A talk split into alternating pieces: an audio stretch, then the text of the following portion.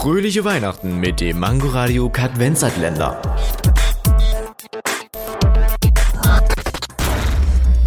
Wusstet ihr schon, dass Kolibris als einzige Vögel auch rückwärts fliegen können? Piep, piep, piep, piep. Was machst du da? Ja, ich simuliere den Rückwärtsgang der Vögel. Nicht, dass die gegen eine Wand fliegen. Piep, piep, Oh piep, nein, piep, hör bitte piep. auf. Fröhliche Weihnachten mit dem Mangoradio Kadvenzatländer.